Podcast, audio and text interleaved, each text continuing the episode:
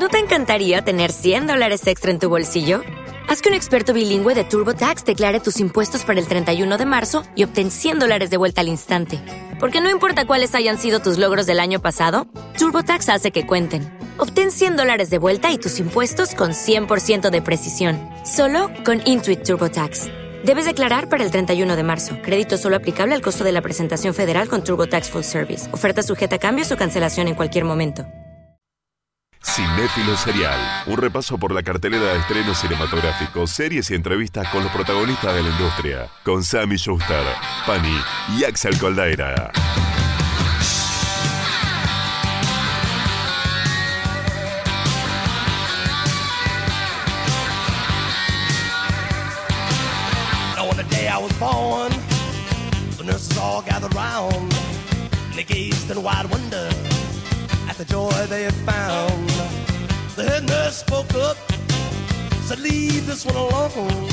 Bienvenidos a un nuevo programa de Cinefilo Serial con todas las novedades y estrenos del mundo del cine y las series de televisión en esta tercera temporada por Radio Tren Topic.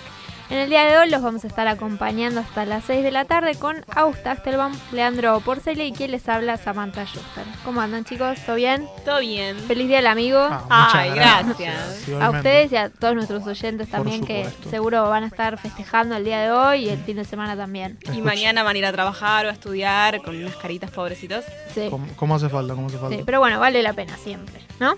Sí, totalmente. Mejor regalo es que nos escuchen. Tal cual. Mejor que un caramelo, ¿no? Y bueno, si quieren comunicarse con nosotros pueden hacerlo a través de nuestra página de Facebook, Cinefilo Serial, Twitter, arroba Cinefilo Serial, o seguirnos en nuestra web www.cinefiloserial.com.ar, donde pueden ver todas las novedades, noticias, estrenos de la semana, que hoy tenemos muy poquito, pero bueno, pueden ver todo lo que, que vamos subiendo semana a semana y día tras día. Hoy tenemos muchísima información Mm. para tratar en este programa. Mucho, mucho. La verdad que sí, se dieron a conocer los nominados a los premios Emmy y vamos a contar un poco las categorías más importantes y qué nos parecieron también, si se lo Claro. merecen, si no, si hay El novedades. ganador más grande de la TV. Sí, la verdad que sí. Y eh, también vamos a tener un popurrí de series con una que comenzó, otra que volvió y una que terminó, que ya en otra oportunidad también hicimos este popurrí.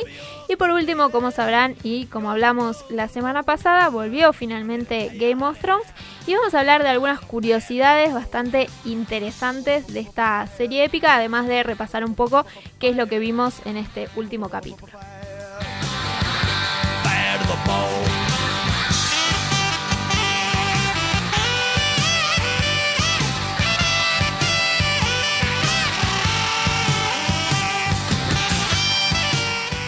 Bueno, como decíamos, esta semana tenemos un estreno importante, eh, si se puede decir por lo menos, que va a convocar seguramente a bastante público, que es Transformers, el último caballero, que es la quinta película de esta saga dirigida por Michael Bay, que como sabrán tenemos esta disputa entre los Autobots y los Decepticons, ¿no? Que ya bastante conocida porque tenemos cuatro películas anteriores. Sí, primero, en las tres primeras, el humano que estaba en el medio era Shia LaBeouf. Sí. ¿Y qué actor, pasó?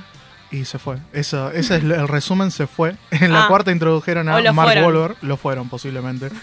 a Mark Wahlberg introdujeron, que lo deben conocer todas. Sí. y ahora en la quinta continúa con su aventura Autobot, su aventura Transformers. La propuesta para vacaciones de invierno. Otra, Sí. otra Es todavía. la misma propuesta que las anteriores películas. Si, la, si vieron las anteriores, vieron esta película y seguramente quieran o no verla, lo saben ya. Sí. Pero si no vieron ninguna de Transformers hasta ahora y consideran ver una, yo creo que más allá de la primera, la primera Transformers, esta es la segunda mejor como para empezar a ver. Así que si quieren ir al cine, Tal cual. Es la típica franquicia que promete, más allá de un contenido que a veces no es de lo mejor, siempre explosiones, Sí. persecuciones, todo lo que se pueda ver en la pantalla que sea intenta monstruoso. generarte emo- emoción durante esos esas dos horas y media, porque son bastante, es bastante larga esta película. Durante las dos horas y media que la estás viendo, intenta generarte un poco de adrenalina, un poco de emoción, y después ya está, ya saliste del cine, ya está. Tal cual. Pero bueno, eh, más allá de eso vamos a estar eh, hablando un poco más del análisis de los semi, porque como decíamos, tenemos mucha información y nos vamos a centrar esta tarde sobre todo en las series, ¿no? Porque tenemos Mm, todas sí. columnas sobre series. Eh, y bueno, se anunciaron los nominados a los Emmy, ¿no, Claro. Roca? Mm. Más que nada, esto de los nominados para los Emmys y la, la misma columna de popurrí de series que vamos a hacer hoy, Sí. es una excusa para recomendar. Una excusa para, por si Totalmente. las pasaron de largo, sepan un poco más.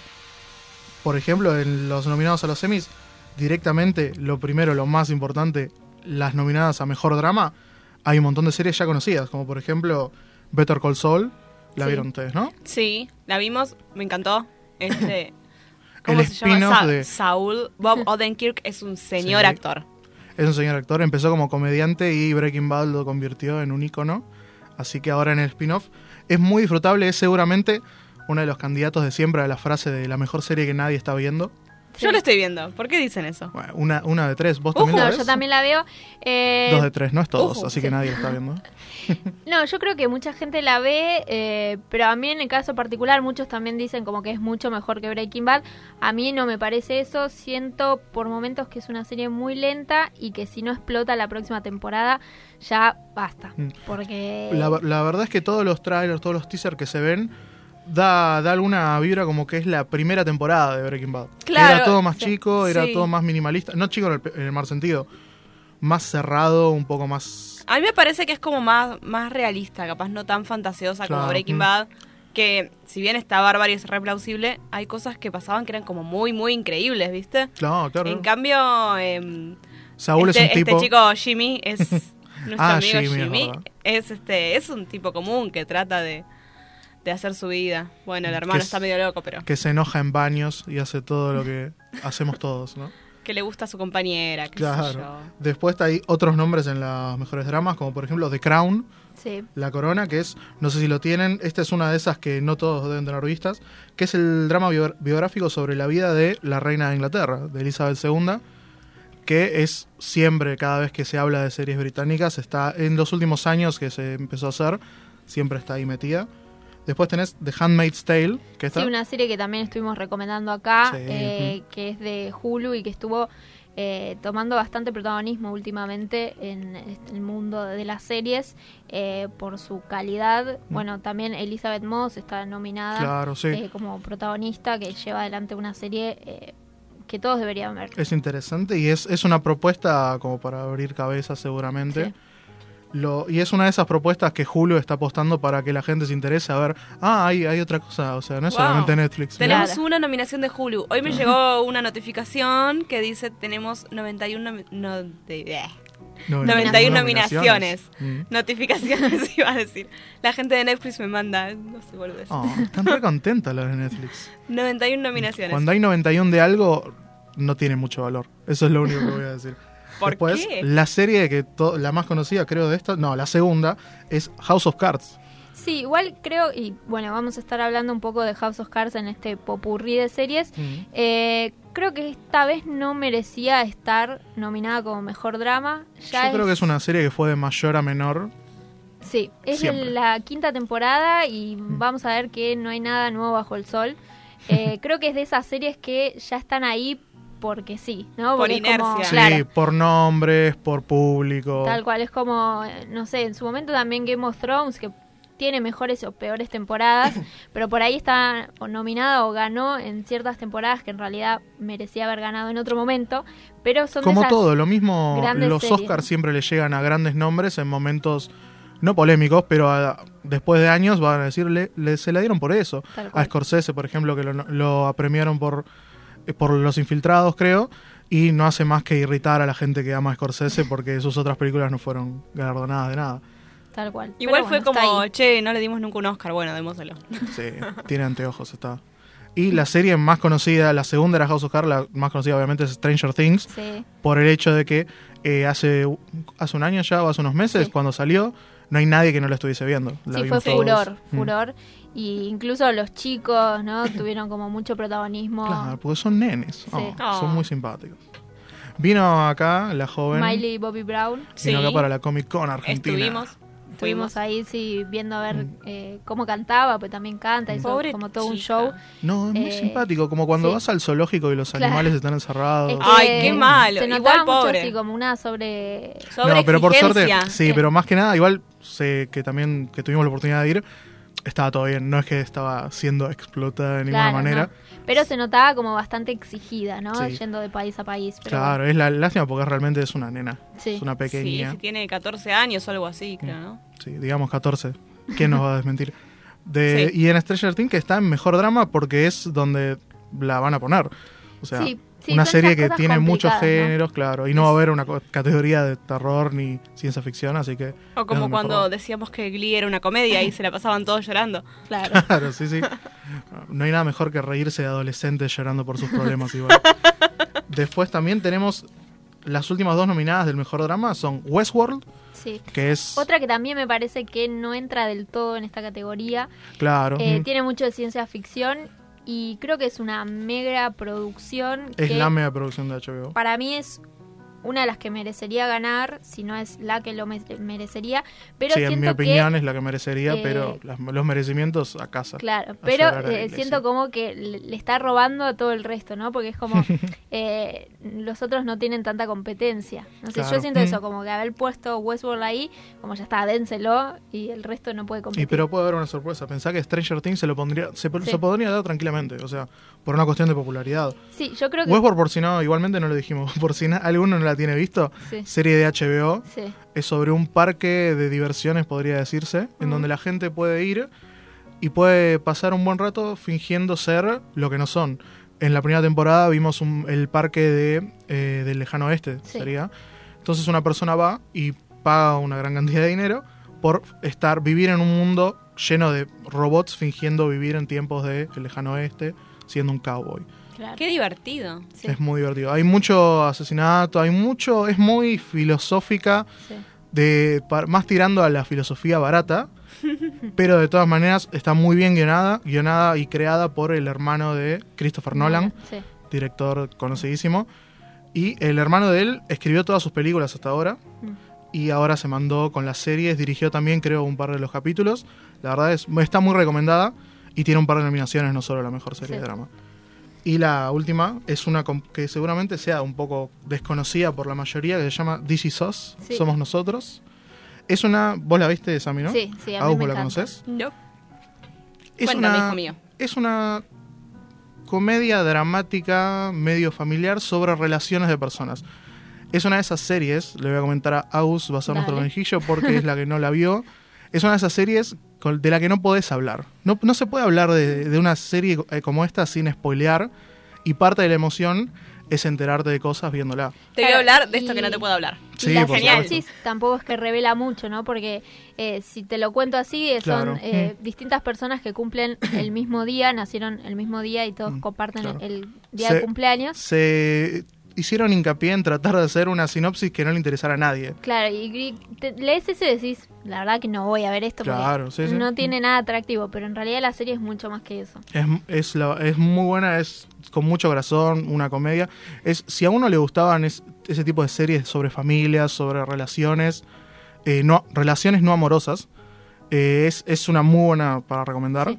Eh, es de- el creador es escritor de algunas películas de Pixar como Cars, la saga Cars, Enredados, y siempre hace series con conceptos bastante estructurados, ¿no? No es simplemente una comedia, no es simplemente un drama, intenta hacer algo más. Por ejemplo, en esta ocasión, son relaciones entre personas que no se conocen, que aparentemente no se conocen, y vamos descubriendo los lazos que los unen. Y va viendo en cada capítulo hay como si fuese toda esta moda que empezó con Breaking Bad de los giros de tuerca hacia el final del capítulo como para que quieras quedarte a ver el segundo. Aplican acá, pero a una serie dramática muy realista sobre los unos y los otros. Claro. Así que es bastante atrapante. Si ves uno o dos capítulos, seguramente te quedes para ver el Sí, resto. así la que- verdad que sí. Sí, me yo creo que esta es la serie chiquita que el, la nominación es el premio ya, porque es difícil Sí. competir Y vaya premio porque tiene un montón de nominaciones Sí. esta serie de este año, así Eh, que pero ya es un logro que la hayan puesto, que la hayan nominado, ¿no? Porque a veces eh, los Emmy o todos los premios tienen esa cosa que siempre van a lo mismo y cuando se ven nominaciones a This Is Us o The Handmaid's Tale, eh, la verdad Mm, que es para aplaudir chicas. porque se, se nota que eh, están ahí por algo, ¿no? claro, hay, hay mucho más mérito que el simplemente tener público. Tal cual. También, por ejemplo, están la, categoría, la categoría de comedia, Sí. que tiene series conocidas como por ejemplo Mother Family, que no necesita presentación. También está Silicon Valley, que es la comedia de HBO, que muchos describen como la Big Bang Theory buena, Sí. eh, que es, es muy recomendable si no la vieron, y es una de esas series que HBO también tiene Silicon Valley y también VIP, Sí. BEEP, que es sobre una vicepresidenta de los Estados Unidos. Son esas comedias que están capítulos de 20 minutos, podés ver un capítulo de una temporada cualquiera, lo podés ver en la tele y todo bien. Obviamente, lamentablemente es de HBO, entonces hay que tener HBO. Pero son esas series que si te, vos la ves en la computadora lo mismo, podés agarrar un capítulo cualquiera, sentarte a verlo, lo ves en un ratito y después te vas a hacer tu día. Son muy buenas comedias. También tenés Unbreakable Kimmy Schmidt, Sí. de Tina Fey, la, la de Dirty Rock, la creadora de Dirty Rock. ¿La, la vieron ustedes? Que está en Netflix. Eh, sí, Sí. algunos Mm, capítulos, sí. Claro. Personalmente, la verdad es que no me gustó mucho, pero siempre. Esta ya está en una temporada, la tercera o cuarta temporada. Sí. Y es, Igual- es muy popular. En Estados Unidos es muy popular, no sé tanto afuera. Pero, no, ¿qué te iba a decir? VIP viene ganando hace como cinco años, ¿no? Y Sí. sí, O sea. porque es muy buena. Viene ganando Viene siempre. ganando más que nada por sus actores también, Claro, porque tiene un sí. poder actoral muy El grande. elenco también siempre. Sí, Julie, Julie Louis Drey- Dreyfus. Lo sí. eso, no me salía el... Elaine de Seinfeld, muy conocida, viene desde la última serie anterior a VIP, estaba protagonizando la serie eh, Las viejas aventuras, Sí. lo- las nuevas Lucky Land Casino asking people what's the weirdest place you've gotten lucky? Lucky? In line at the deli, I guess? Aha, in my dentist's office. More than once, actually. Do I have to say? Yes, you do. In the car before my kids' PTA meeting. Really? Yes. Excuse me, what's the weirdest place you've gotten lucky? I never win and tell. Well, there you have it. You can get lucky anywhere playing at LuckyLandSlots.com. Play for free right now. Are you feeling lucky? No purchase necessary. Void where prohibited by law. 18 plus. Terms and conditions apply. See website for details. Hello, it is Ryan, and I was on a flight the other day playing one of my favorite social spin slot games on chumbacasino.com. I looked over the person sitting next to me, and you know what they were doing? They were also playing Chumba Casino. Coincidence? I think not. Everybody's loving having fun with it. Chumba Casino is home to hundreds of casino style games that you can play for free anytime, anywhere, even at 30,000 feet. So sign up now at chumbacasino.com to claim your free welcome bonus. That's chumbacasino.com and live the Chumba life. No purchase necessary. Group. Void prohibited by law. See terms and conditions. 18 plus. aventuras de la vieja Christine, se llamaba. Era The muy New buena serie de comedia. Claro, así es. Y desde ahí empezó a ganar todos los premios de actriz de comedia Sí. con esa serie y ahora después agarró VIP casi inmediatamente y creo que hace Y 12 la años que Está gana siempre. Sí, arrasa. Sí, Sí, no. se- siempre ganan. Es una locura. También tenemos, por ejemplo, una propuesta que tam- también rompe un poco con los géneros, Master of None, el maestro de nada, Sí. el maestro de ninguno, que es una serie de Aziz Ansari, el actor indio, si lo tienen Sí. ustedes, de Parks and Recreation, por ejemplo, comediante. Es, si lo, si lo ven hablar, seguramente lo recuerden o digan definitivamente que no lo conocían nadie, porque tiene una voz muy particular, Sí. muy chillona. Es sobre su una serie de comedia protagonizada, escrita y no sé si dirigida por él, que habla de su vida como soltero y su vida como un actor intentando conseguir una pareja. Es comedia, es drama, es bastante personal y es, está siendo muy galardonada. Es, le gust- es, enamoró a toda la crítica Sí. y la verdad es que a los que les gusta les apasiona, es bastante buena. Así que si tienen la oportunidad de verlo, yo vi un par de capítulos nomás, está muy bueno, así que recomendable.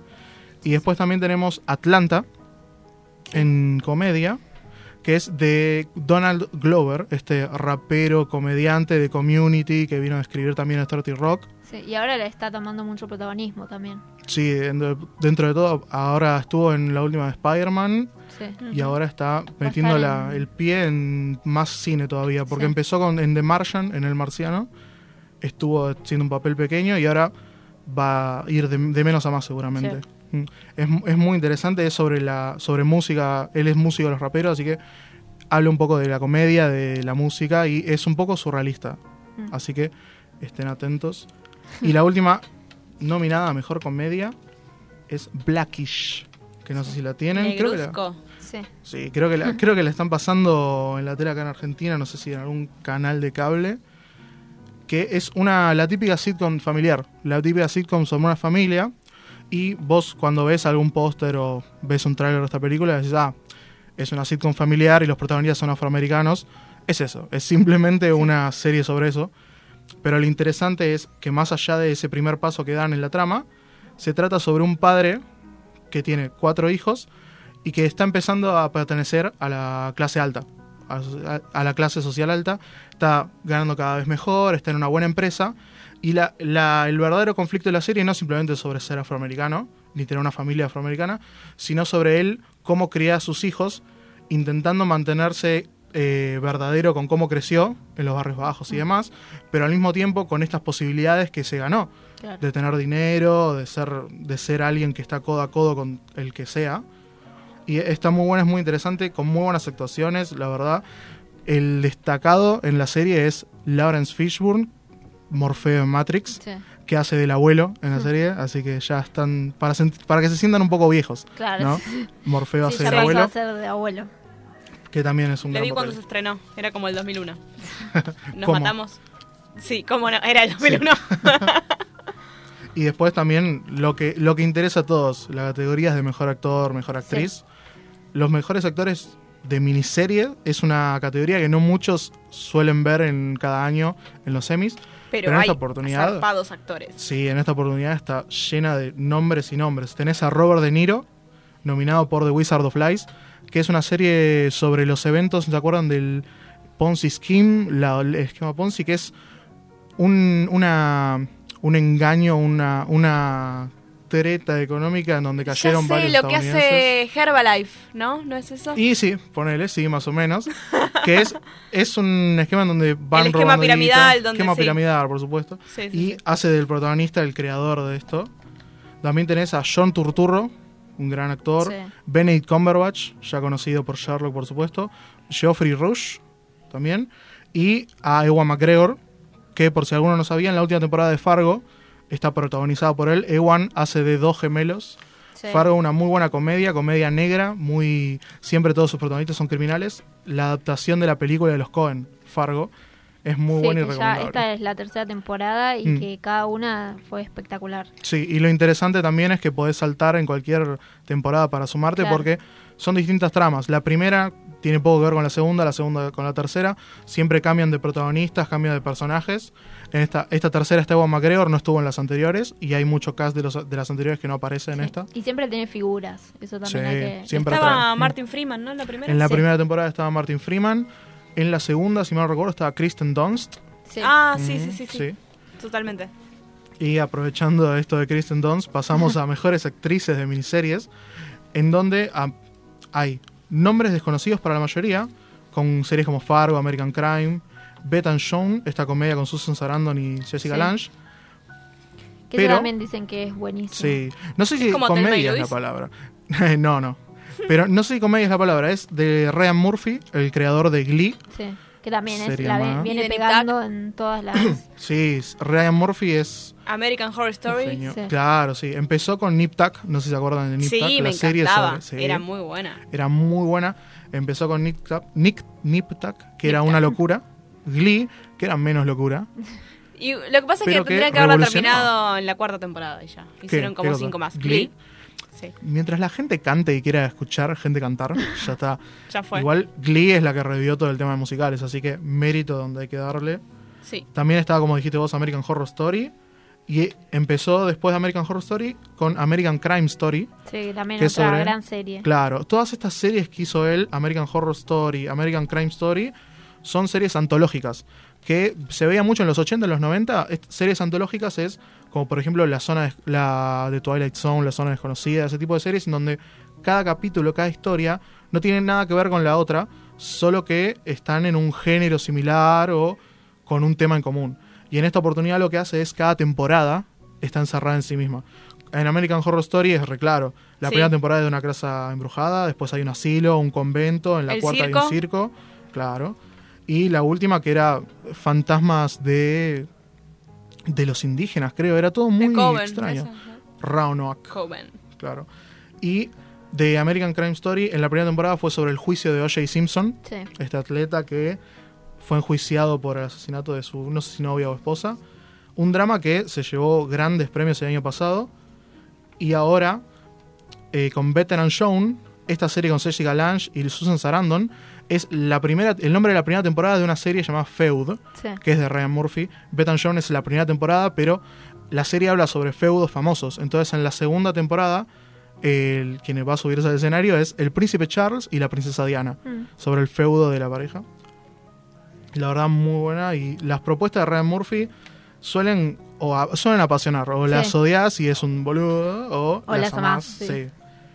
Y también tenés, por ejemplo, grandes nombres como Nicole Kidman y Reese Witherspoon, Sí. nominadas en esta mejor actriz principal de miniserie por Big Little Lies, que no sé si vieron ustedes. Sí, también eh, una propuesta de HBO Claro. que, bueno, yo creo que todo lo que ha- hace HBO siempre la pega y en este caso Claro. eh, fue una serie muy buena, yo todavía no la terminé de ver, eh, pero... Está muy buena, muy recomendable. Y es, es muy atrapante, está muy bien dirigida. Es un director no muy conocido de nombre. Claro, maneja muy bien los tiempos, la atmósfera, las secuencias. Es una serie tranquila, pero bastante punzante. Con un gran cast, porque tenés Nicole Kidman, como dijimos, Reese Witherspoon. También está Shailene Woodley, Sí. la actriz de las películas Divergente, Divergente, sí. claro. Un, un nombre impresionante, ¿no? Que consiguió HBO. Y después también tenés los actores principales de series dramáticas, que son, hay algunos que son lógicos, como por ejemplo en Better Call Saul, nuestro amigo Bob Odenkirk, Kevin Spacey en House of Sí. Cards, que ni siquiera vieron la serie, simplemente lo nominaron Claro, sí, seguramente. siempre está nominado igual. Claro. Y por parte de Westworld, Anthony Hopkins, Sí. Que- Que igual eh, fue medio polémico porque decían como que había otros actores que se lo merecían Claro, más, mm. que tenían mayor protagonismo por Mm. lo menos que Sí. Anthony Hopkins. Pero es Pero Anthony bueno, Hopkins. es él, claro. Claro, es la verdad que Anthony Hopkins con su voz ah, se ha hecho una carrera, se ha armado Sí. una carrera, así que mis respetos para él a su avanzada edad, conseguir nominaciones y seguir estando en el ojo público. Pero también tenés, por ejemplo, a Liv Schreiber en Ray Donovan, un policial que ya hace años está instalado, muy bueno. Después tenés en The Americans, no sé si la tienen vista. Sí, también una serie que merece, merece mucho más premios de los que está nominada. Claro, que es una historia sobre una familia de, corregime si estoy en lo correcto, si estoy incorrecto, una familia de espías rusos viviendo en América, Sí, en Estados Unidos, Sudamérica, pasar no en por una América. familia Claro, por una familia normal. estadounid- estadounidense normal. claro. Y dos, en actor principal de serie dramática hay dos nominaciones para This Is Us, la serie que habíamos hablado antes eh, sobre relaciones. Sterling Brown y Milo Ventimiglia. Sí, Está también. llena de nominaciones esta serie. Y también tenés los actores principales de comedia. También vamos a repetir series que ya hablamos, porque tenés a Vip, Julia Louis Dreyfus. Sí. Después tenés a Ellie Kemper, la protagonista de Unbreakable Kimmy Schmidt. Alison Shaney, de Mom. Mom, esta serie de la Sí. sitcom, También hace bastante que tiene Sí. Mm. está nominada por lo menos. claro, que es, está haciendo un buen trabajo, la verdad. Es básicamente cuando salió la- cuando empezó la serie, se hablaba mucho de que era el personaje de Charlie Sheen, Sí. hecho mujer. Pero un, un gran papel. También, por ejemplo, la, la protagonista de Blackish, la esposa del padre de familia. Y después nombres como Shane Fonda y Lily Tomlin en Grace and Frankie, otra propuesta creo de Netflix también. Y finalmente lo más, creo, lo que más se puede destacar acá son los programas animados, porque después son todos nombres. Podríamos hablar de actrices secundarias de Handmaid's Tales, tiene dos nominaciones, is the New Black, Stranger Things con Millie Bobby Brown, Westworld y This Is Us completan todo el roster de las actrices secundarias. Siempre hay como un juego, ¿no? De las actrices que quieren meter en no sé qué categoría, si en la principal o en la secundaria, como que van viendo las series Sí. y si en un año está complicada en la secundaria, tratan de meterlas en la principal y así. Por las dudas, para que puedan competir. Claro, pero lo más, lo más destacado como para hablar es lo de mejor programas animados, porque tenés propuestas como Archer, que es esta serie animada sobre un espía a los James Bond, una serie completamente, eh, completamente loca, un humor muy adulto, muy, digamos, adulto y poco maduro, creo que es la, la mejor forma de describirlo. También tenés Bob's Burgers, las hamburguesas de Bob, que son es la típica serie que sale cada tanto que es a la vez es, ah, es una copia de Los Simpsons, porque es una serie sobre una familia, es una serie animada, pero que tiene un gran cast de voz. Es una de esas series que si no ves ningún capítulo, seguramente jamás quieras verla, pero cuando veas unos capítulos, la verdad que es, es muy graciosa, es muy sí, buena. sí, es, es muy buena. Claro, Los sí, nenes sí. son medio sádicos. Sí, son extremadamente Este, sádicos. sí. Hay uno muy tonto, hay uno muy sádico, hay uno muy confundido en esos hijos. Con grandes voces. Es una de esas series muy recomendable para que la vean en el idioma original porque tiene unas voces impresionantes. Y después tenés a South Park, Los Simpsons, siempre nominados. Sí. South Park que en estas últimas temporadas empezó, en esta última en particular, en lugar de, de hablar cada capítulo como venía haciendo, no tener mucho que ver con el otro, en la última temporada se desarrolló toda una historia. Entonces, si habían colgado con South Park, podrían meterse de vuelta con esta última temporada. El primer episodio es el que está nominado, que es Member Berries, que siempre, el en el mejor caso posible, una serie que hace se convierte en un meme, así que South Park lo hizo y está nominado por eso. Y los Emmys, yo creo que lo último que queda hablarnos es del presentador. Ustedes lo conocen al presentador, eh, Stephen Colbert, de los Late Night Mm, Shows. Sí, Yo no mucho. todos lo conocemos. es un comediante y lo único que voy a decir es que siempre está de moda ya usualmente dárleselos a los presentadores a conductores de late night que acá en la Argentina no triunfan, que intentó hacerlo Petinato y ahora está Weinreich, por ejemplo, con su propuesta de entrevistas de tarde por la noche. Es como un Susano Jiménez. Sí, podría decirse. Buenísimo. Bueno, esto fue entonces las nominaciones a los Emmy. Ya en septiembre veremos a ver cómo le va a cada uno. Mientras tanto, vamos a escuchar un tema que apareció en Glow, interpretado por Queen and David Bowie, que se llama Under Pressure. Pressure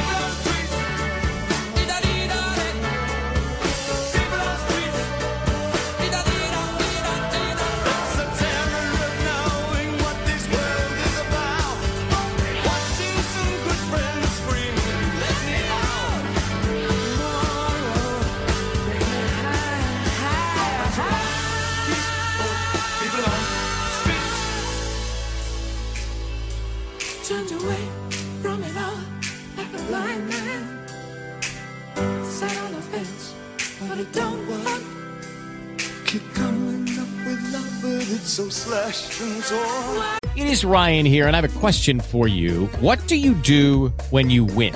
Like, are you a fist pumper? A woohooer, a hand clapper, a high fiver. I kind of like the high five, but if you want to hone in on those winning moves, check out Chumba Casino. At chumbacasino.com, choose from hundreds of social casino style games for your chance to redeem serious cash prizes. There are new game releases weekly, plus free daily bonuses. So don't wait. Start having the most fun ever at chumbacasino.com. No purchase necessary. Group. Void were prohibited by law. See terms and conditions. 18 plus. Hello, it is Ryan, and I was on a flight the other day playing one of my favorite social spin slot games on chumbacasino.com. I looked over at the person sitting next to me, and you know what they were doing? They were also playing Chumba Casino. Coincidence? I think not. Everybody's loving having fun with it. Chumba Casino is home to hundreds of casino style games that you can play for free anytime, anywhere even at 30,000 feet. So sign up now at ChumbaCasino.com to claim your free welcome bonus. That's ChumbaCasino.com and live the Chumba life. No purchase necessary. VGW Group. Void were prohibited by law. See terms and conditions. 18 plus. Why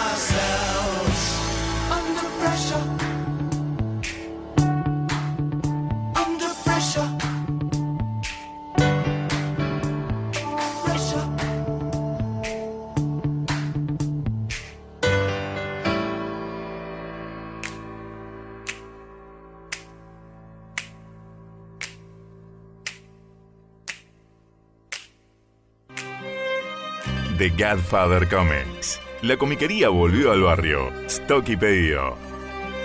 Godfather Comics. Te hará una oferta que no podrás rechazar. Avenida Corrientes 5239, local 19, Villa Crespo. Bueno, llegamos al segundo bloque de Cinefilo Serial y como les prometimos tenemos este popurrí de series que vamos a empezar a hablar sobre una serie que empezó con su primera temporada por Netflix. Que, Que muchos habrán visto el póster seguramente en Sí. Netflix. Hicieron bastante campaña por esta serie Mm. eh, que se llama Glow, una serie que tiene 10 capítulos de media hora, son capítulos cortos. Por y- suerte. Sí, y, y que cuenta la historia de unas mujeres que participan de un programa de lucha libre.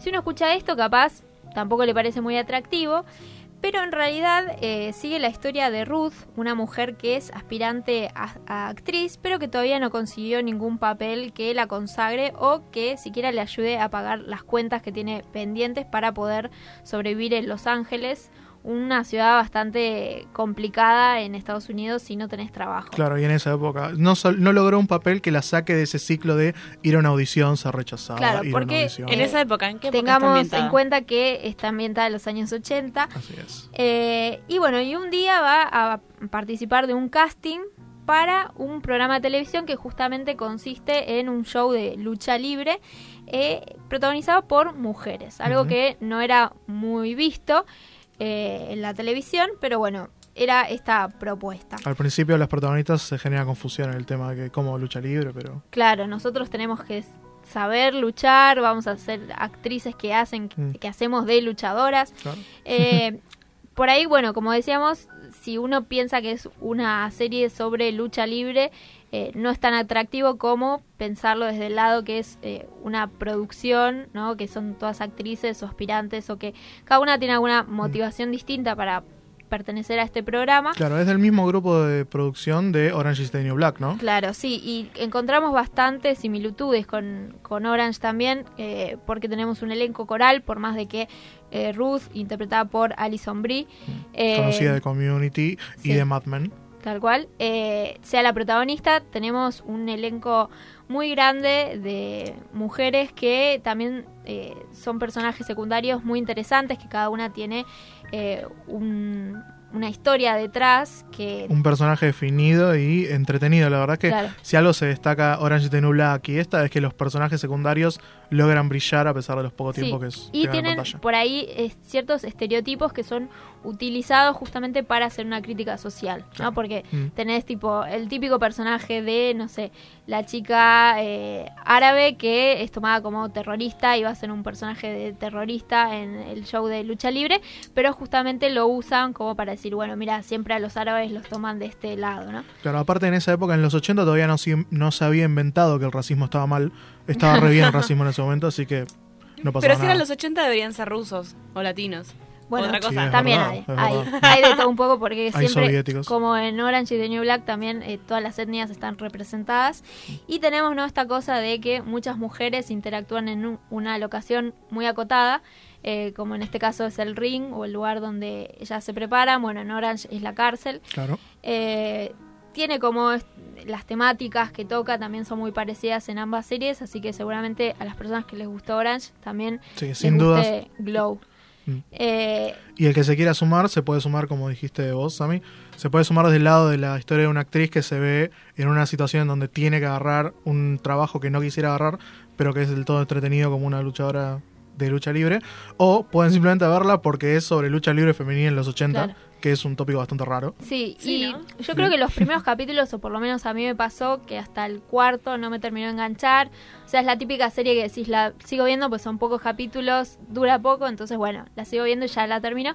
Pero creo que a partir del Hacia cuarto final, hace mm. un giro que te termina de enganchar y querés ver más, más, más, y los 10 capítulos no te alcanzan. Y además de la historia y todo el tema del elenco, también eh, la música cumple un rol central, Sí, justamente en mm, los 80. Con clásicos. Y tenemos muy buena música que justamente hoy trajimos también para nuestros bloques musicales que sean eh, protagonizados por la música de Glow y queda todavía un montón de canciones más por, por traer porque la verdad que eh, la música cumple un papel importante también dentro de la serie como elementos así del antaño como puede ser un VHS o Mm. también tenemos mucha cosa de la época, ¿no? Que no sé, Que tanto le dio resultado a Netflix con Stranger Things, con los Estaba cassettes de tres pensando lo mismo, sí. Tal Totalmente. Como hay mucha nostalgia últimamente. sí, y No, se aprovecha la nostalgia. Sí. claro, se, se abusa para comprar a la gente por Esto, lado. esto nos está queriendo decir que somos viejos, ¿no? Si están apuntando a un público que nació en los 80, que ahora tiene treinta y pico de años, nos están queriendo decir que somos una manga de ancianos. Sí, pero también se aprovechan de que hay muchos jóvenes que añoran tiempos que no vivieron, Claro. como los 80 y ¿te acordás los cassettes? Vos no te acordás de los cassettes. Claro. Tenés 21. No Sí, existían. sí. Y bueno, la verdad que es, eh, es una serie que funciona muy bien, es muy graciosa, los personajes son carismáticos, puedes empatizar con cada uno de ellos por sus distintas motivaciones. Muy buenas actuaciones también. Y sí, y bueno, creo que es una serie que todos deberían ver, es corta, está en Netflix, así que eh, Es una propuesta fácil de agarrar siempre cuando la serie es corta. Mm. es corta y, es- y está en Netflix. Así que bueno, esa es la serie que empezó. Ahora vamos a la serie que volvió, que es House of Cards, que volvió con su quinta temporada también por Netflix. Tuvimos que insentirle a Sammy que no hable de Game of Thrones con series que volvió. Claro. Porque queríamos hablar todos, si no de Game of Thrones, y no se podía. No, que además quería hablar de una serie que volvió, pero que ya pude ver todos sus capítulos Mm. para poder hacer un análisis un poco más profundo, no decir, bueno, el primer capítulo estuvo bien. Eh, Está re bueno. vi toda la quinta temporada de House of Cards y lo que me pasó, y creo que también a muchos nos pasó, es que esta serie si- sigue teniendo la calidad de todas sus temporadas anteriores porque no deja de ser inteligente, tiene diálogos maravillosos, Tiene los nombres de los actores. Claro, ni hablar de los actores, eh, los manejos de cámara, la fotografía, todo es impecable. El tema es que el contenido ya no nos sorprende, ¿no? Porque tenemos a estos dos protagonistas que buscan el poder constantemente, por momentos los logran, siguen queriendo ascender eh, a distintos cargos mucho más poderosos. Y ya todas las tácticas, manipulaciones que nos presentan, ya las conocemos, no nos parece nada sorprendente. E incluso a veces no se toman el trabajo de profundizar lo que está pasando, ¿no? Es como, uh, mira, te tiré esto, pero no lo desarrollé como para que Claro. te llegue el Mm. impacto, ¿no? Buscan, creo que es una serie que busca constantemente cómo mantenerse activa, cómo Claro. seguir dando temporadas. Sí, creo que al igual que sus personajes, como que buscan manipular para mantenerse en el poder, ¿no? Claro, como mantenerse en la cartelera Netflix y decir, bueno, en algún momento eh, tiene que terminar. Yo creo que una temporada más le daría para hacer un cierre y terminar, porque ya. Los giros tampoco nos sorprenden tanto, es como algo que ya esperamos que pase. Claro. Eh, es eso, si uno la está viendo, la va a seguir viendo porque tiene una gran calidad. Y si te Pero- dudando de verla, la verdad es que sigue teniendo la misma calidad. O sea, Tal si te cual. gustaron las anteriores y estabas dudando, prendete porque la verdad que ofre- no ofrece menos. No Sí, ofrece menos tal cual, merece la pena verla porque bueno, ya es- estamos en el juego, juguemos. Eh, pero bueno, es eso, si la van a ver, con calma porque no tienen cosas muy novedosas como para sorprendernos. Y por último tenemos una serie que terminó, que tuvo tres temporadas, que se llama The Leftovers. No muchos seguidores, lamentablemente, una gran serie. Tal cual es una serie también bastante chiquita, pero que eh, estuvo en HBO Mm. que para quienes no la conozcan eh, se centra en un día, el 14 de octubre, que desapareció el 2% de la humanidad sin ninguna explicación. No sabemos qué pasó, pero no dejaron siquiera una huella, solamente Claro. desaparecieron. Chan. Pero la serie tampoco en sus tres temporadas se propone explicar qué es lo que pasó. Claro. La serie se centra en ese 98% que quedó en la Tierra, Claro. en los restos que quedaron en la Tierra y sobre los conflictos que se generan en sus vidas. No en qué pasó ni por qué desaparecieron, sino en ellos. Tal cual, es la reacción que tienen estas personas ante lo que sucedió, porque bueno, claramente el 2% de la humanidad es un montón y a cada uno de los personajes le pasó algo con esa desaparición, capaz Le desapareció alguien. una Mm. persona o por ahí eh, vivió en ese entorno. Por ejemplo, tenemos al personaje principal que es policía de una localidad, entonces bueno, tiene que lidiar con todo eso. Y justamente la serie es muy humana y surrealista también porque se centra como en esta cosa de pueden las personas seguir adelante ante un hecho de tal magnitud y si pueden, ¿cómo lo hacen? Y constantemente se están planteando como mm, cuestionamientos hacia Dios, la fe, la religión. Eh, muchos se aferran a la religión, otros se ponen en contra. Mm. Eh, es una serie muy profunda y que aborda esto que decía Roca, las relaciones entre las personas y cómo seguir adelante porque tres temporadas después eh, todavía ese hecho lo sigue marcando. Claro, es una serie que propone debates sobre los temas que habías dicho, religión y demás, sin condenar un lado de la discusión.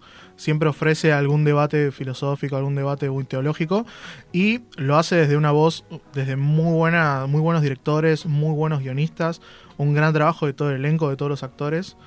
La verdad es que es una serie muy íntima, pero que ofrece una muy buena calidad de trabajo. El que quiera disfrutar de una muy buena serie, por más que haya sido o no popular, Leftovers es una gran Sí. propuesta. Yo creo que no es una serie para cualquiera porque requiere mucho trabajo del espectador. Mm. Eh, tenés que estar atento todo el tiempo porque hay cosas que no entendemos y que tampoco vamos a entender porque la serie no se plantea eso.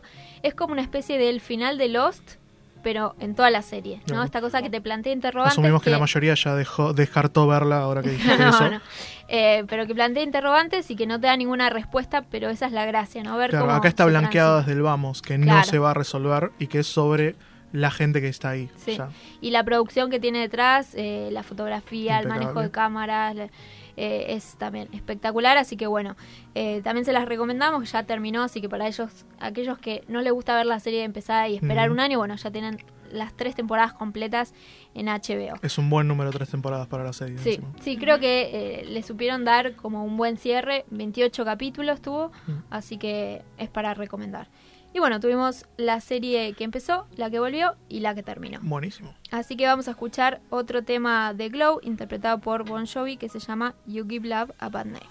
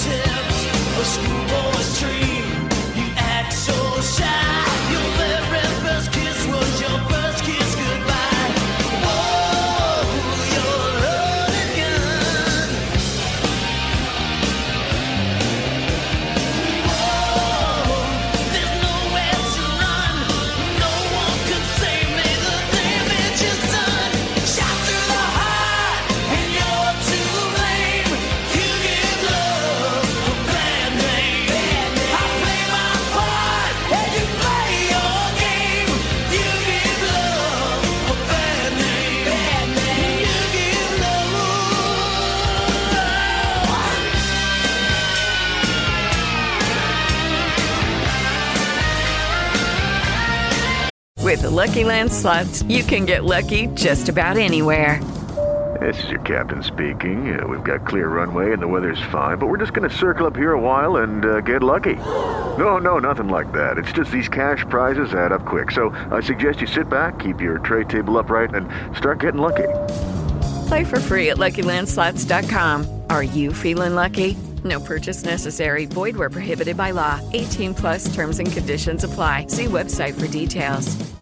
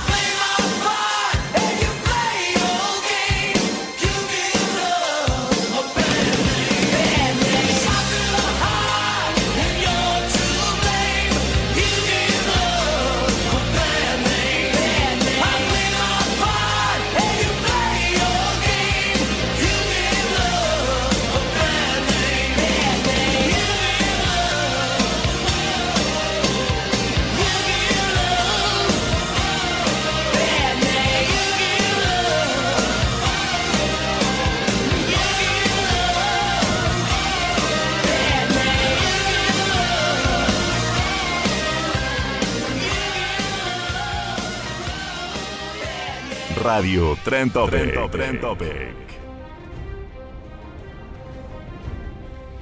Último bloque de Cinefilo Serial y estamos escuchando nuevamente la cortina de Game of Thrones porque finalmente volvió el domingo pasado y obviamente que vimos el capítulo, ¿no, Agus? Obvio, al toque, en vivo. Este toque, eh, fue perro. un capítulo más largo de lo que estamos acostumbrados. Siempre duró un poquito menos de una hora, duró un poquito más. Este ¿Qué se creen? ¿Que la gente no tiene vida, loco? No, No, está sí, bien sí, porque está bien porque compensan por la menos cantidad de capítulos que va a haber, así que claro, tal Hay gente cual. que ve películas de Transformers de tres horas, así que no sé por qué alguien no podría ver Game of Thrones de una hora y cuarto. Exacto, exacto. Este, creo que el capítulo empezó eh, muy arriba con una escena que fue wow, que fue ¿Podemos decirlo? ¿Es un spoiler? Sí, yo creo que sí. Bueno, Es atentos spoiler, que hay spoilers, así que si no quieren escuchar, vayan a ver el Váyanse. capítulo y después vuelvan. No, no se vayan. Este, Escúchenlo igual, después lo ven. Claro, bueno, fue la gran venganza de la boda roja. Sí. Este, como Aria agarra y sirve unos unos vinos con veneno a la casa Frey y mueren todos. Chau, Todos. Clan Frey. Literal. Claro, fue como el, la introducción, si se acuerdan, en el último capítulo de la temporada anterior, habíamos visto cómo ella le cortaba el cuello a Walter Frey. Y ahora, se- bueno, ya convertida en una asesina sin rostro, toma el lugar de él y envenena al resto de la familia. Así que bueno, eh, empezó muy arriba el capítulo. Después este vemos a Cersei discutir con, con su hermano, que es, es la reina, pero la reina de qué? Claro, porque si no tienen aliados, no tienen nada. Claro, y el mensaje que le dice su hermano es bueno, pero no podemos ganar la guerra solos. Entonces se junta con Euron Greyjoy, el patán de la casa Greyjoy, que en realidad es un tipo muy, co- muy poco confiable, básicamente es como, bueno, tus enemigos son mis enemigos, este se la quiere voltear también. Sí. Bueno, Pero- casarse con ella, ¿no? Sí, ponele que Se sí. puede decir de ambas maneras, creo.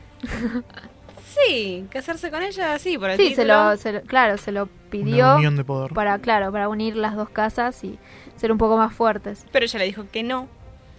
Así que bueno, ¿qué va a hacer? Y después en Invernalia vemos a Jon gobernando a un estilo de Ned Stark, a Sansa eh, teniendo desacuerdos públicos con él, este, porque él la desautoriza, pero en realidad nos damos cuenta que ella es como como vengativa, en cierto modo, como diciendo, ah, me traicionaste, nunca más te voy a dar nada. No, yo creo que ella también creció mucho, sobre todo con las personas que estuvo, con los Lannister, con los Bolton. Y con aprendió. Claro, y aprendió un montón. Entonces creo que sus consejos le vendrían bien a John, obviamente que él es el último que tiene que decidir, pero tendría que tomar en cuenta ciertas cuestiones porque creo que Sansa eh, maduró un montón y... Yo creo que Sansa mucho. tiene razón, porque fíjate, todos los modelos de John, todos muertos, todos los modelos de Sansa, todos vivos. Claro. Evalúalo, ya está. Es- las cual. cosas son muy simples. Tal cual. Este, pero bueno, no sabemos si esto va a terminar eh, como en una ruptura entre dentro de la misma casa o qué es lo que va a pasar con ellos, porque hay una tensión subyacente. Ella va y de onda le habla, le dice, che, deja joder y no llegan a nada. Y si la- hay tensión en el primer capítulo, lo único que puedo hacer es escalar en los siguientes. Claro. Exactamente. Sí, sí, sí. Em, creo que una Sí. de las escenas más importantes es cuando vemos a um, Sam, que está estudiando para ser un maestre. Este, tiene una vida muy fea, como un, un acólito, que lo mandan a limpiar las cosas y demás. Pero ya en el primer capítulo tiene varias revelaciones. Las más importantes son dos. Descubre este que hay vidriagón, roca dragón, que es el arma para matar a los caminantes blancos. Sí, que justamente eh, con todo su séquito llegan ahí. Llega ahí. Exactamente, así que este es buenísimo. Ya un solo día y ya hace este, Sí. este descubrimiento. Y el otro descubrimiento es que está en la celda Jorah Mormont. Sí, que lo vimos ahí, pobre chato, casi convertido en piedra. Claro, el más. el mejor consejero de Daenerys, así que todo hace pensar que va a tener que ir a Roca Dragón a hablar con ella. Sí. Solo o con John. Bueno, básicamente hicieron como una introducción de cada uno de los personajes, ver dónde quedaron y a partir de ahí tenemos ya como todas las piezas del tablero puestas para que empiece el juego. Sí, de Daenerys mucho no sabemos, solo que... mm, Nada, la vimos desembarcar. Hay también súper importante al perro Clegane, que hablamos de él justo la semana pasada. Sí. Este, está ahí en el camino con, con la banda sin estandartes. La banda. Sí, la hermandad. la hermandad. Eso, no me salía la palabra. Que tiene una visión. eh, él vio en 15 segundos más que Melisandre en todas las temporadas. Y nos da capaz una pista de por dónde van a pasar los White Walkers cuando pasen el muro. Sí. Es un buen inicio de temporada este. Sí, Sí. sí, la verdad que sí. Eh, y bueno, y también tuvimos como algunos cameos interesantes, ¿no? Que lo vimos y dijimos, ah, mirá quién está acá cantando. Sí, no, no se habla de otra cosa. El músico Ed Sheeran. Sí, Este, le está yendo muy bien. Se hizo conocido por hacer la música de El Hobbit. Mm. Así que es como un poco apropiado, ¿no? Que Sí. también. Un ciclo decís.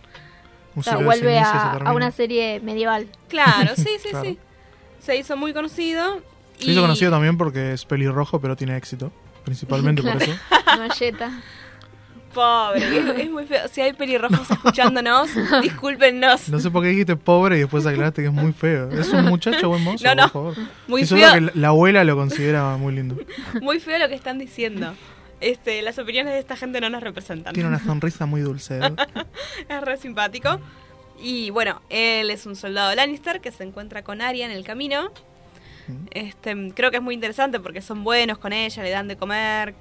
Este, es medio irreal también en el universo de Game of Thrones. Que esté Ed Sheeran, decís vos, que es irreal. Que haya un Lannister bueno. Que- sí, pero aparte un par de soldados que hacen meses y meses que no ven una mujer, ven una nenita sola Sí. y no le hacen nada. Y bueno, y ahí también nos enteramos el próximo camino de Arya, que creíamos que iba a volver a Winterfell, pero al final no. No. Tiene el deseo de matar a Cersei.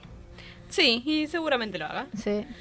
Pero bueno, fue muy criticado. Que Cersei va a morir, eso, eso, eso siempre, pero Siempre. hay que ver con quién. Este, fue muy criticado, cerró su cuenta de Twitter. Sí, 16 muy horas después la volvió a abrir. Hoy a la mañana la volvió a abrir. Este, Ah, es un Así voltero. que quédense tranquilos. Que Sí, le sí, pueden- sí. lo pueden tuitear a él, Claro. le pueden decir, disculpa, che. Pero hubo mucha polémica, porque hay mucha gente que, le, que no le gustan esos cameos, porque igualmente estás viendo Game of Thrones, o sea, ya sabes que es un programa, son famosos los actores y demás, pero digo, hay mucha gente que se queja de los famosos que aparecen en series porque rompen la, re- la el, cómo, cómo te perdés en la serie, en la película, cuando ves una persona conocida. Pero bueno, necesitaban a alguien que cantara. Él está ahí, canta tres líneas. Sí. No, sí, Nada el más. impacto negativo es mínimo, o sea. Mínimo. Y bueno, tenemos otros cameos musicales que vamos a repasar. Sí, en Game of Thrones siempre hubo algún que otro cameo Sí. musical, se ve que a los creadores les gusta mucho. Sí, sí, sí. Por ejemplo, quizás el más conocido es el de Will Champion, el baterista de Coldplay, Ah, que aparece tocando en La Boda Roja, la famosa canción de los Lannister, Las lluvias de Castamere. Entre También- todas las cosas que es culpable Coldplay, es culpable la boda roja también, ¿no puede ser? A mí me gusta Coldplay. A mí también. Basta. Ah, somos mayoría. Aguante. Eh, también está Gary Lightbody, el cantante y guitarrista de Snow Patrol, Mm. que aparece cantando El oso y la doncella, esta canción que le dedican a Brian cuando la tiran Mm. Sí. ahí con el oso. Um, la banda, Sigur Ross, apareció la banda completa cantando en la boda de Joffrey con Marjorie. Mm. Este, también su propia versión libre de Las lluvias de Castamere. Muy buena el- la música en vivo en el capítulo, muy buena. Sí, sí, sí, sí. Este, también la banda Mastodon, una banda de heavy metal. Sí, una banda más pesada. Todos nombres que tienen que ver con el medioevo y con las cosas así. Muy Claro. Game of Thrones. Tal cual, ellos aparecieron en Casa Austera, este, haciendo de un grupo de salvajes, que bueno, la diferencia de los anteriores, no, no cantaron nada, pero sí, no, en esa época creo que no había amplificadores como para conectar los instrumentos de Mastodon. no, pero bueno, sí, eh, en el soundtrack que salió a la venta, el, el CD que se vendió aparte, ellos ah, sí tienen un tema. Ah, Eso sí. Mm. Este, y después, otra de las bandas que apareció fue Monsters and Men, que de aparecen... vuelta un nombre muy Game músicos. of Thrones. Con todo Claro. lo medieval, los monstruos dragones. Totalmente. Y aparecen de músicos eh, en la obra de teatro que Aria ve en Bravos. Sí. Cuando era una niña. Claro, cuando era ciega. Sí. No, no era ciega. Ya, Eh, no, ya ya, no. no. Ya no. Eh, y bueno, por último, quizás el más grande, eh, que apareció en cuatro capítulos y tuvo su propio personaje, que es Wilco Johnson, el guitarrista de Mm. Doctor Feelgood, este, mm, que interpreta a Ilin Payne, el verdugo, el que le corta la cabeza a Ned Stark, entre Claro. otras cosas. Bueno, genial. Tuvimos un montón de artistas que por ahí en su momento no nos dimos cuenta que estaban. No, totalmente. Pero y de está. hecho, hasta el autor apareció en el primer capítulo como un invitado a la boda de Daenerys. mm. Bueno, habría que volver a ver ese capítulo, pero yo no me lo acuerdo. No, yo tampoco, pero, pero, Pero tan está. distinto. Sí. Pues lo modificaron por computadora. lo Claro. hicieron. Bueno, buenísimo. Tuvimos ahí el repaso de el primer capítulo de Game of Thrones y algunas curiosidades que siempre está bueno saber. Y ya son las 6 de la tarde, así que terminamos con Cinéfilo Serial. Nos reencontramos el próximo jueves por Radio Tren Topic. Muchas gracias, chicos. por Muchas todo. gracias. Adiós, Hasta luego. buenas tardes.